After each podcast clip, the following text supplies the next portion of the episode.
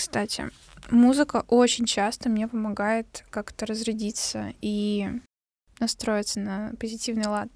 Ну да, в целом она так довольно сильно на эмоциональное состояние влияет. Небольшой фан-факт. Мы пока готовились к этому выпуску, на фоне слушали музыку со словами, что важно. А вы в дальнейшем поймете, почему. Да, дослушайте до конца, чтобы понять, насколько это хорошо или плохо. Как ты часто вообще слушаешь музыку? В последнее время, кстати, довольно часто начала. Я себя словила на мысли, то, что вот эта вот волна Яндексовская, она частично подсаживает э, на себя как ТикТок. Мне даже не хочется песни дослушивать до конца, мне просто интересно, а какую он песню мне выдаст на этот раз? Ту, которую я знаю, ту, которую я слышала, или сейчас не знаю, кого мне выкинет. Верку Сердючку. Было и такое. Я перестала слушать свои песни из альбома, которые я добавляю к себе в избранное. А я вот опять начала как раз-таки, потому что у меня вот это вот период нестабильности со сдачи диплома, мне хочется, чтобы стабильность была хоть где-то, и не было ничего незнакомого, и я могла себя чувствовать комфортно. Создаю себе такой safe space музыкой. Я наоборот. Мне больше хочется слушать чего-то такого интересненького. Вот как раз, как ты сказала, а что же у меня будет дальше?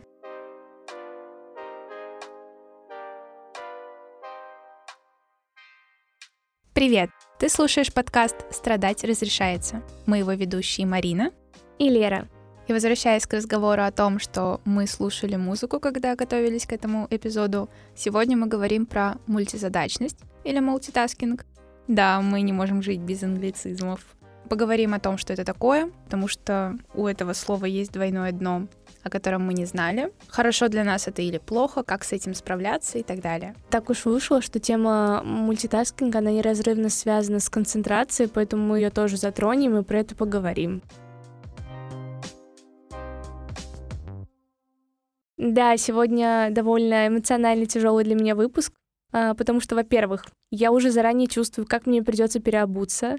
Во-вторых, я уже успела 10 раз расстроиться, пока мы готовили материал к этому выпуску, потому что я для себя приняла большое количество вещей, которые принимать не хотела.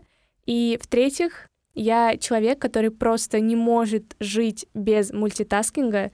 Я всегда считала это своим большим преимуществом перед другими людьми. Чтобы вы понимали, насколько я не могу без мультизадачности, мой молодой человек очень любит рассказывать всем историю, как он зашел в комнату, когда я одновременно играла в Геншин, смотрела сериал, слушала музыку и подпевала. У него тогда случился в голове разрыв шаблонов, хотя для меня это вот абсолютно нормальная ситуация. Мариш, давай так. Насколько ты вообще в своей жизни сталкиваешься с мультизадачностью, используешь ли ты это и как ты к этому относишься? Вообще, мне кажется, что у меня не в такой прогрессии растет навык многозадачности, как у тебя, потому что, да, я люблю делать несколько задач одновременно, но если они как-то не мешают мне сконцентрироваться. То есть если это не касается каких-то умственных вещей, там, например, написания какой-то работы. То есть если я мою посуду, я могу послушать музыку, поставить что-нибудь на фон, даже так. Мне необходимо поставить что-нибудь на фон, чтобы войти вот в этот медитативный процесс мытья посуды. Мне нужно что-то послушать, либо музыку, либо подкаст, либо посмотреть что-нибудь, где не нужно сильно следить за сюжетом. То есть это не какой-то прям супер-пупер эмоционально нагруженный контент. Да, я тоже очень люблю послушать что-то на фоне, и в какой-то момент времени я поняла, что это перерастает в то, что я даже во время работы, которая требует концентрации, например, написания текста, я себе все равно включаю что-то на фон. Я прохожу курс Яндекс практикума по аналитике, и в какой-то момент я смотрела Wednesday, и мне было настолько интересно, что я не хотела выключать этот сериал и пробовала решать задачи одновременно с тем, как я смотрю сериал. И когда я не читаю теорию, а именно решаю задачи, пишу код, в целом у меня это получалось, хоть я объективно понимала, что затраченное время становится больше, но мне было все равно. И вот я случайным образом подсела на вот эту вот иглу, и теперь я каждый раз, когда решаю задачи, мне просто необходимо что-то включить себе. И вообще в целом у меня такая ситуация, то, что я очень непоседливый человек, и мне нужно потратить огромное количество энергии, чтобы просто усидеть на одном месте. И вот как раз-таки включать себе что-то на фоне, особенно что-то с сюжетом, это то, что помогает держать мое внимание, пока я делаю какую-то задачу. Даже если эти задачи, казалось бы, несовместимы, я все равно каким-то образом их умещаю и делаю одновременно. Хотя сама чувствую, что это на именно результате может сказаться немного хуже. У меня ровно противоположная ситуация. Я вообще не воспринимаю какие-то отвлекающие факторы, если мне нужно писать какую-то работу, например, диплом или курсовую работу. Максимум, что я могу себе включить, это вот шум дождя или камина. Это меня прям супер успокаивает. Я какое-то время даже засыпала под эти звуки. А, либо какая-нибудь джазовая музыка. Вот джазовые плейлисты, я на них подсела в последнее время. Я вообще реально не представляла, как можно круто работать под джаз. Вообще, это, это что-то, это дивный новый мир для меня. Так что я могла просто врубить джазовый плейлист на Ютубе и сидеть весь день что-то писать. Еще там на фоне обычно на таких видео довольно приятные картиночки. Хочется, правда, включать эти плейлисты. Еще очень крутая штука в Apple Music или вообще где угодно плейлисты для концентрации. Да, там могут быть не такие приятные мелодии, как хотелось бы, но просто потому, что ты знаешь, что это плейлист для концентрации, как будто бы уже ты сам себя настраиваешь на то, что нужно сконцентрироваться.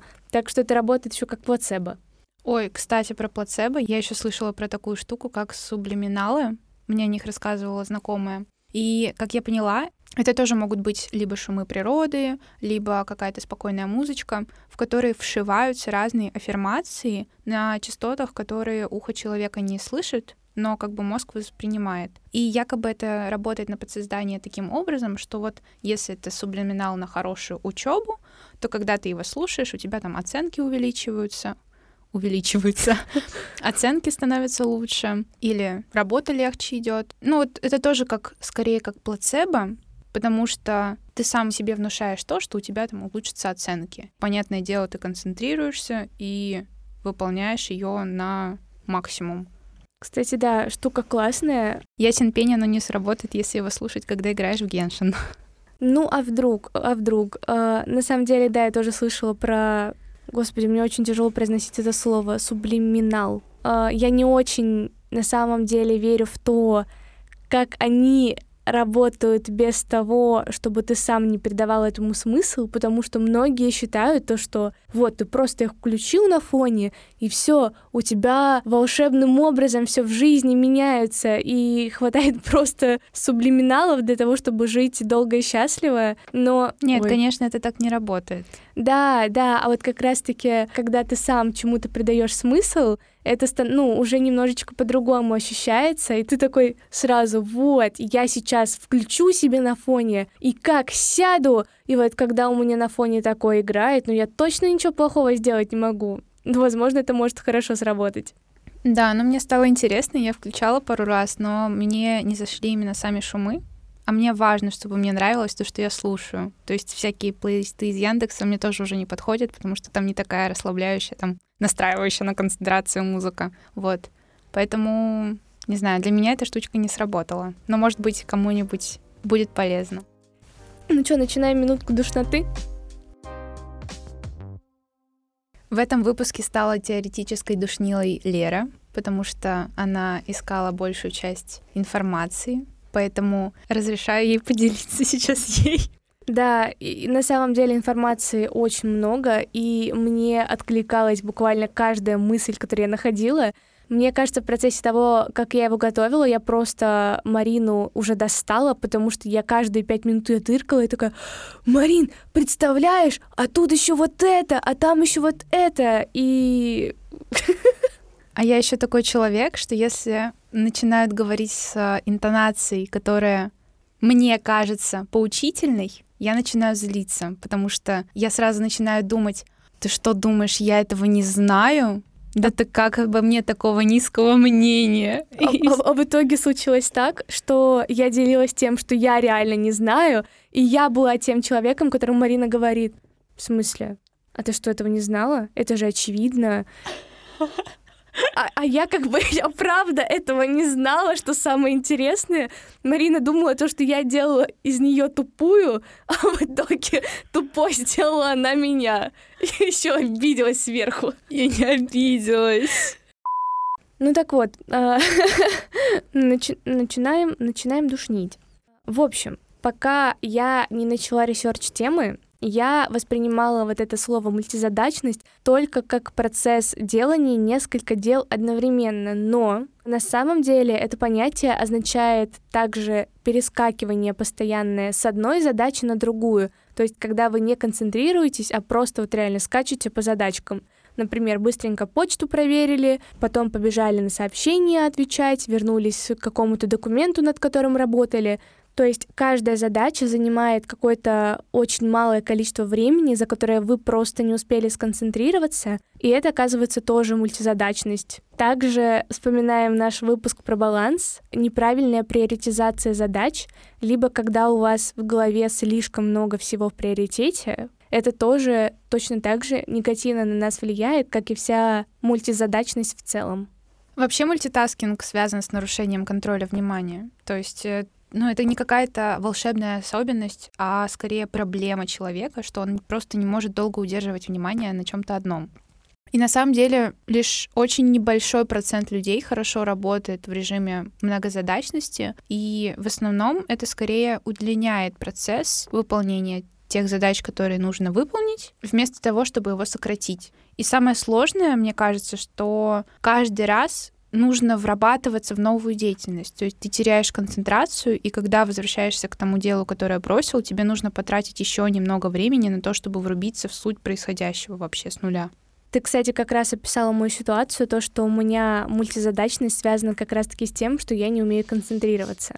Вообще умение концентрироваться — это так же, как и любой другой навык, который можно натренировать. То есть тебе нужно просто посвящать этому больше времени, сделать это своим фокусом внимания на то, чтобы научиться не терять эту самую концентрацию. Угу. Помимо того, что сказала Мариша, если мы делаем несколько дел одновременно, у нас появляется ощущение тумана в голове, когда мы немножечко запутались относительно того, сколько у нас в голове дел, но на самом деле самое интересное для меня было то, что мультитаскинг вызывает у нас зависимость. И я это на себе прочувствовала в полной степени. А все дело в том, что когда мы делаем несколько дел одновременно, происходит выброс дофамина, гормона счастья, и наш мозг испытывает удовольствие от того, что мы потеряли концентрацию. Еще из негативных последствий у нас повышается кортизол, гормон стресса, и у нас гораздо сильнее расходуется глюкоза. Соответственно, мы теряем больше энергии и будем быстрее чувствовать усталость, потерянность и беспокойство. По идее, насколько я понимаю, вот этот высокий расход глюкозы, он может каким-то образом еще влиять на другие биохимические процессы в нашем организме, то есть в целом просто от того, что вы делаете несколько дел одновременно, у вас в организме просто-напросто с гормонами какой-то небольшой сбой идет. И до меня, когда это дошло, когда я вот это все прочитала, я не знаю, я теперь, я не могу жить дальше с этой мыслью. Оказывается, не просто ферритинчик шалит. Да, да, кстати, да. Если вы думаете, то, что минутка душноты на этом закончилась, то нет. Здесь, в этой теме, очень важно понять, что у нас в целом есть два типа концентрации внимания. Первое — это такая понятная для нас концентрация, когда мы просто фокусируем на чем то свое внимание. Ну, самый банальный пример для меня сейчас — это чтение. А второй вид внимания уже такой, знаете, более интересный. Оно называется по-разному, например, ход мыслей, поток сознания, и это такое привычное для нашего мозга состояние, когда он генерирует идеи, к нему приходят какие-то решения, а из-за того, что мы постоянно потребляем фоновый контент, слушаем музыку, аудиокниги и так далее, мы неосознанно это состояние нашего мозга глушим, загружая его работой. К чему это я вообще веду? Я не знаю, замечали вы или нет, но лично у меня все самые крутые идеи ко мне приходили тогда, когда я была в душе. Почему? И я сейчас понимаю, что пока я моюсь, у меня практически ничего не играет на фоне. То есть мой мозг за это время отдыхает, и он правда генерирует какие-то идеи. Блин, у меня в душе всегда включена музыка, поэтому I can't relate.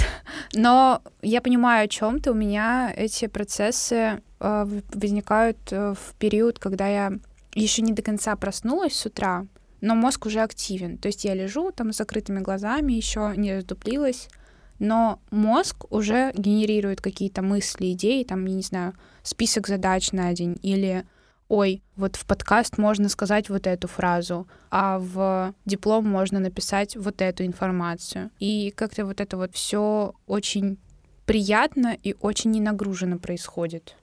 Кстати, вот еще наш мозг может естественным образом погружаться вот в это как раз состояние после того, как мы долгое время фокусируемся на одной какой-то задаче. Например, как у меня было, я целый день писала диплом.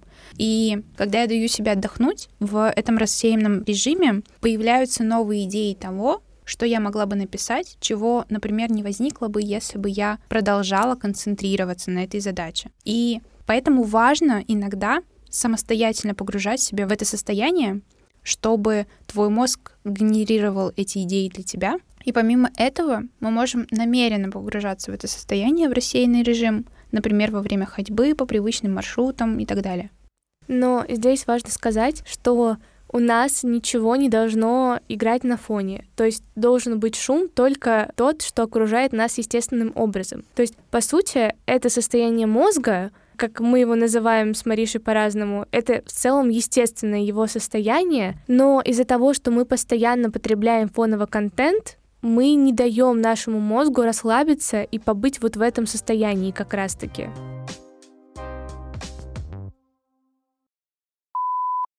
Ладно, мы все поняли, что мультитаскинг — это очень вредная штука. Но как же с ней справляться? И тут мы нашли для вас и для Леры кучу способов, советиков, как можно попробовать от нее избавиться. Лера, ты начнешь?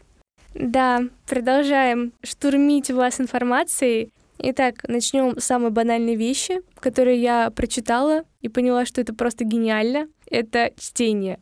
Шутки шутками, но процесс чтения сам по себе, правда, требует концентрации, из-за чего мне лично бывает очень сложно погрузиться в него. То есть примерно на середине страницы я понимаю, что я вообще потеряла суть того, о чем читала, и мне приходится возвращаться обратно — и я читала у издания Lifehacker то, что для начала можно просто попробовать начать читать хотя бы по 20 минут в день, просто для того, чтобы вспомнить, что такое концентрация. У тебя, у тебя есть такое, то, что вот ты читаешь, и у меня просто постоянная проблема. Я, правда, я читаю, и я понимаю, что я потеряла суть того, что прочитала, потому что я ушла в свои мысли. У меня так только с научными текстами, потому что я сейчас мало уделяю внимания именно художественной литературе, потому что не до нее сейчас. Но вообще, если я читаю, то у меня нет такого. Мне легко представить в голове картинку со происходящих событий. И мое воображение не дает мне отвлекаться. То есть мне интересно, что же будет дальше. То есть у тебя нет такого, то, что ты начинаешь читать, у тебя сразу появляется мысль, ой, какая молодец, что села читать, какая я умная, какая я продуктивная, и просто половина страницы того, что ты читаешь, ты думаешь о том, какой ты молодец, потому что ты сел за чтение. Нет, ну, у меня конкретно такого нет. Но иногда бывает, что я думаю, ой, интересно, а сколько страниц я уже прочитала? Начинаю смотреть, сколько прочитала, сколько еще осталось. Именно вот по корешку ой, а я где-то треть уже закончила, ой, какая я молодец. И начинаю рассматривать там обложку, странички, начинаю смотреть содержание, ой, а какие главы у меня там будут еще. Вот, и из-за этого я могу отвлечься. А прям так, чтобы прочитать текст и не понять, о чем он, такого, наверное, ну, редко, но бывает. Так, еще одним способом избавления от многозадачности можно назвать медитацию. Скажу свое мнение, я не отношусь к медитациям как к какому-то эзотерическому процессу. Для меня это скорее сугубо процесс успокоения, освобождения головы от ненужных мыслей и как раз-таки вот концентрации. Я вот это услышала, и сегодня вечером захотела сделать медитацию, попробовать. Я это постоянно откладываю. Может, и сегодня не сделаю. Еще одна вещь, которая помогает в концентрации, это смена рабочего пространства.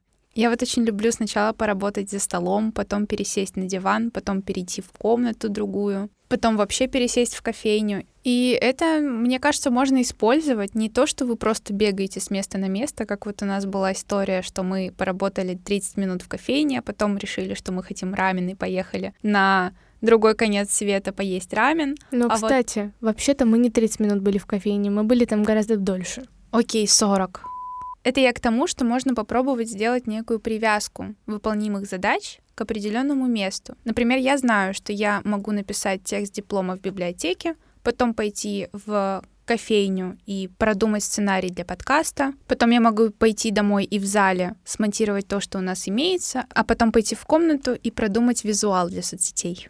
И таким образом, когда ты будешь приходить в определенное место, у тебя будет ассоциация относительно того, что ты можешь здесь поделать. И концентрация будет сохраняться лучше. Угу.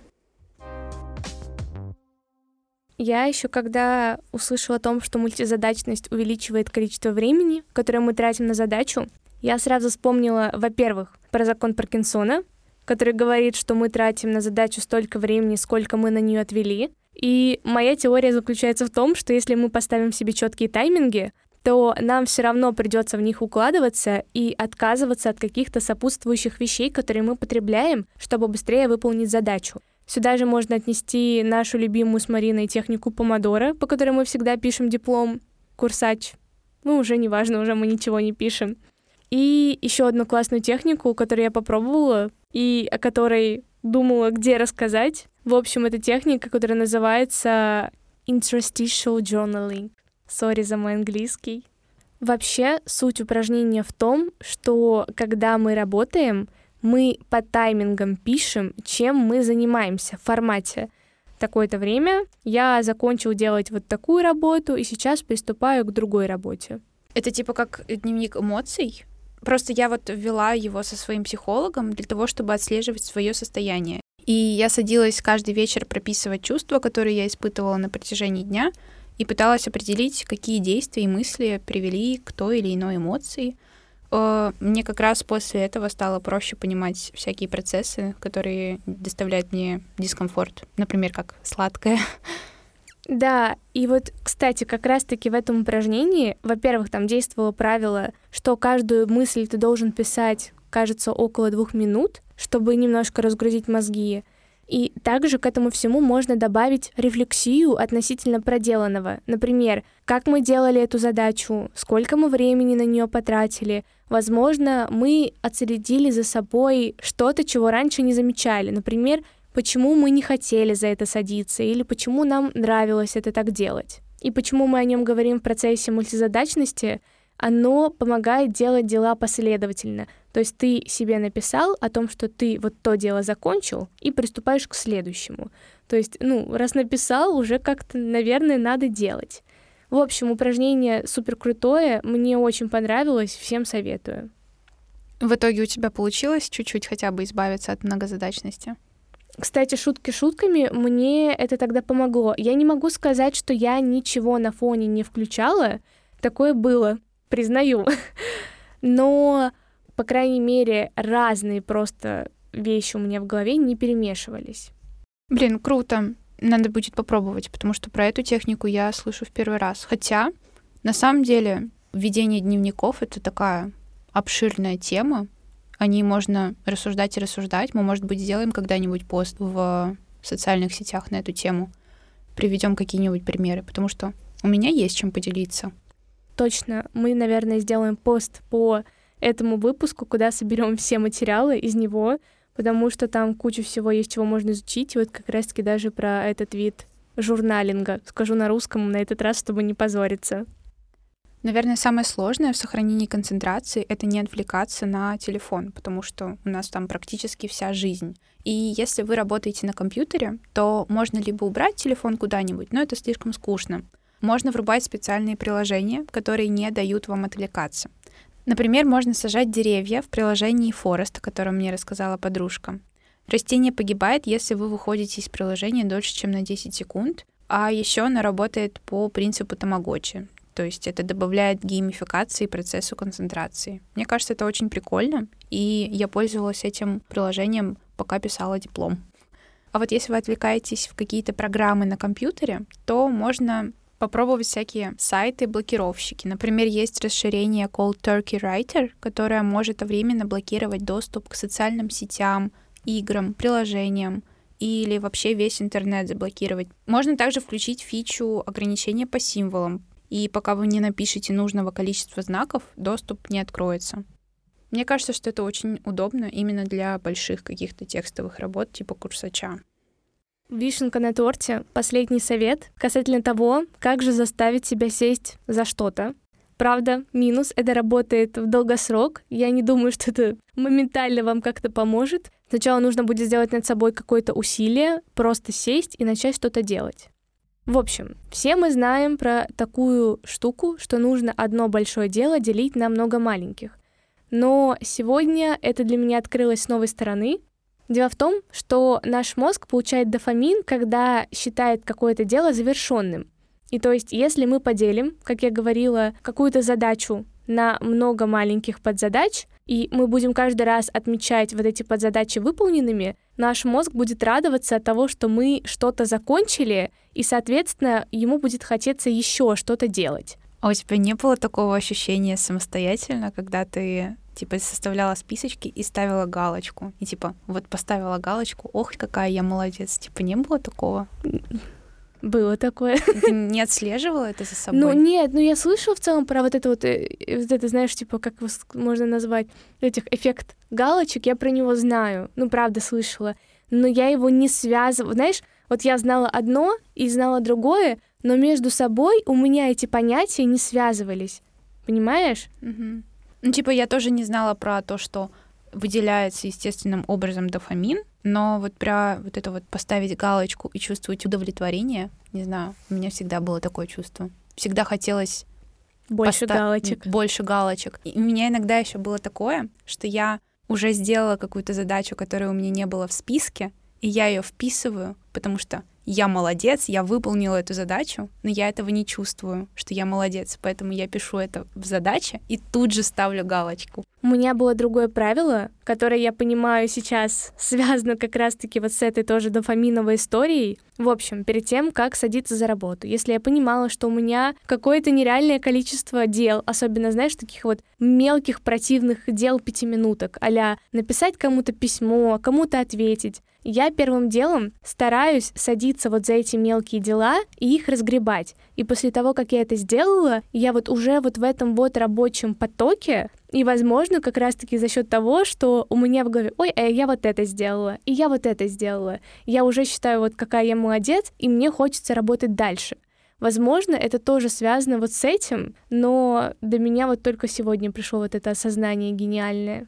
И еще коротенький вброс. Я видела видос, где мужчина, парень, рассказывал о том, как заставить себя что-то делать, если ты уже вошел вот в это состояние скроллинга, когда ты залип на какие-то вертикальные видосы, и тебе не хочется приступать к задачам. Тебе нужно отложить телефон и просто ничего не делать. То есть ты не обязан сразу приступить к этой задаче, тебе нужно просто повтыкать в пол, и твой мозг сам захочет приступить к чему-нибудь, лишь бы ничего не делать. Самое тяжелое это как раз-таки остановиться все-таки скроллить. Не знаю, у меня всегда проблема. Но вот просто, видимо, надо вот так раз взять себя в руки, так все, телефон кинул, выкинул в окно и сидишь. Но у меня часто бывает такое просто не потому, что я хочу продолжать сидеть в телефоне, а потому что я не хочу приступать к какой-то задаче. А если у меня уже вот этот вот фактор убран, что я не сижу, я просто втыкаю, мне кажется, это будет работать проще. Угу, я тоже так думаю. Так и что теперь? Мы поговорили о том, что нам мешает мультизадачность, и нам теперь нужно от нее отказаться, или как? Можно ли вообще существовать вот в этом режиме, или он всегда нам вреден? Как я прочитала, для того, чтобы мультизадачность не вредила, как минимум одно из дел, которое вы делаете, оно должно быть вам очень знакомым, то есть практически на уровне привычки. Даже не то чтобы привычкой, а просто оно должно быть автоматизировано. Вы должны быть плюс-минус в нем уверены. Также как человек с опытом мультитаскинга от себя добавлю, что если это дело не требует каких-то особых мозговых усилий, то это вообще просто прекрасно. Например, мой папа каждый вечер делает свою работу, такую более рутинную работу, и он всегда слушает что-то на фоне, какие-то аудиокниги или полезные видео. В общем, как он любит говорить, использует принцип двойного времени. И вот когда я делаю похожего типа работу, мне правда легко слушать что-то на фоне, то есть я практически не устаю, пока это делаю, и для меня это тоже переходит в какой-то такой медитативный процесс.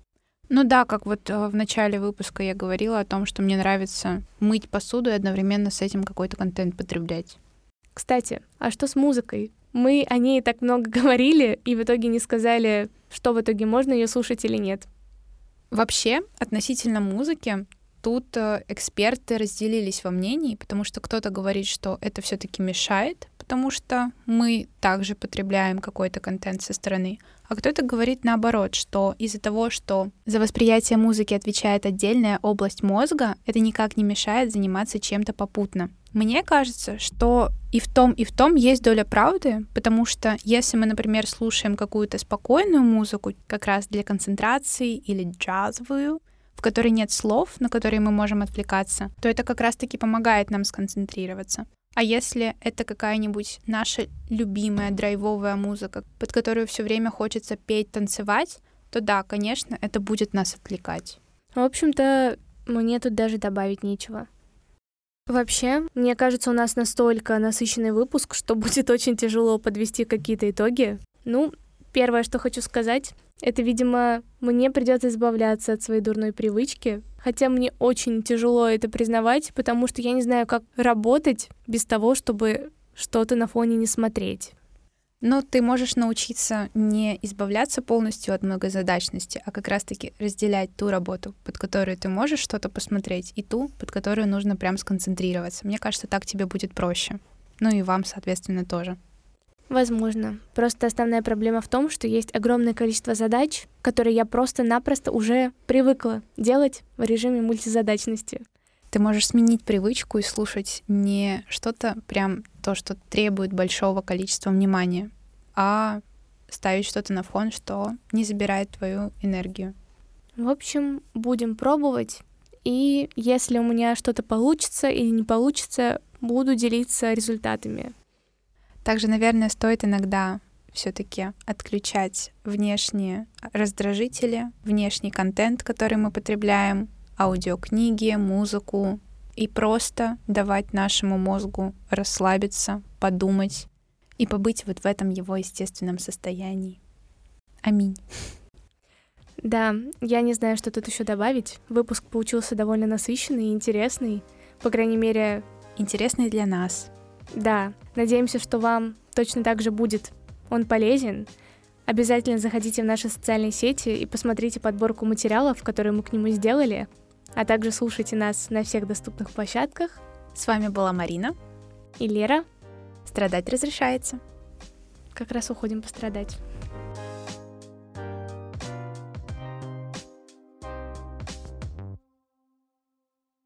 Да, да, я много говорю, да. И что? Единственная штука, где это круто работает, это когда я с утра занимаюсь спортом, и я включаю себе вот что-то максимально сюжетное на фон, чтобы я следила за сюжетом и не замечала того, как сильно я не хочу заниматься. Вот лайфхак, вот это вроде бы штука рабочая. На самом деле я уже так устала разговаривать. Вы не представляете, как много энергии требуется, чтобы записать короткий выпуск подкаста. Это просто. Я не привыкла так много разговаривать. Это прям выход из зоны комфорта для меня. Я только хотела рассказать про то, что мы сегодня как раз собирались поехать в охотный ряд за футболкой тебе из Ники Филини. Если она еще там. Представляете, я дв... э, сколько неделю назад была да, кажется, там, да. и там была единственная футболка, я ее померила и не взяла. И теперь я всю неделю корю себя, что я ее не купила. Я корю себя за то, что я не работала и не заработала на худи из Ники. Ну, извини меня, футболка и худи — это разные ценовые ну, категории. Ну да, правда. Я просто плачу, потому что я очень хочу худи с Наруто. Рамен. И Ичираку рамен. Будущий Хакаги. Я не знаю, насколько ужасно глупо это прозвучит, но я слышала А, в общем, Аля, почему нельзя слушать медитации и вот такие сублиминалы? Может, к концу выпуска, может, к концу выпуска я научусь это слово правильно говорить. А, почему нельзя слушать просто рандомные сублиминалы с Ютуба? В общем, а, дело в том, ну, теория гласит следующее, то, что теория заговора, то, что некоторые нехорошие люди специально в сублиминалы устраивают какие-то негативные установки, и в медитации тоже какие-то не такие правильные установки, и из-за этого, если ты будешь слушать рандомные, непроверенные медитации на Ютубе, там тебе случайно заговор на смерть могут сказать. Фан-факт. Вот и теперь, вот это я просто, сейчас, мне кажется, я случайным образом прорекламировала все медитации от блогеров, но нет, нет, это я просто поделилась э, штучкой, которую я услышала, я сама в это не особо, наверное, верю. А я хотела только что сказать, вот почему у меня диплом на смарку пошел. Но это вовсе не потому, что мы плохо работали. Конечно же, нет. Все не так. Мы, мы нашли виноватого.